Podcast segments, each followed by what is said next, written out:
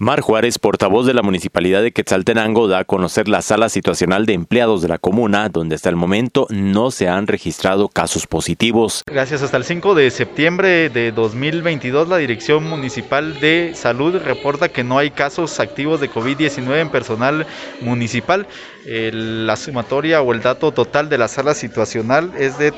364 casos acumulados hasta la fecha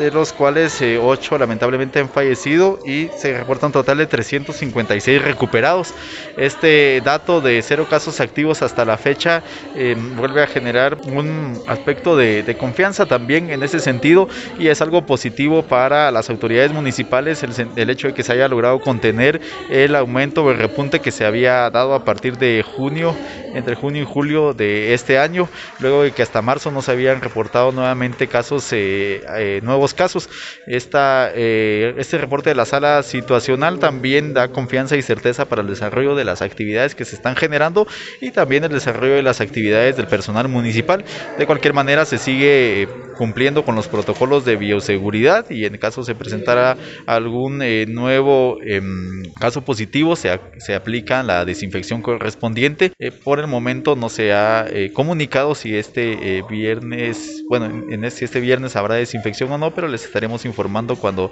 se nos notifique por parte de la dependencia correspondiente. De, aún así se sigue haciendo el llamado a toda la población y principalmente a quienes visitan las oficinas municipales a que cumplan con los protocolos de bioseguridad, el uso de mascarilla, que es importante, la desinfección eh, frecuente de manos y eh, en nuestro caso se sigue notificando al personal municipal, así como el seguimiento correspondiente ante eh, personas o personal que presente síntomas. Bueno, en el último reporte, que era en este caso de hace dos semanas, sí se presentaban casos positivos, es decir, prácticamente a partir de dos semanas no se han reportado nuevos casos en la municipalidad. Desde Emisoras Unidas Quetzaltenango informa Wilber Coyoy, primera en noticias, primera en deportes.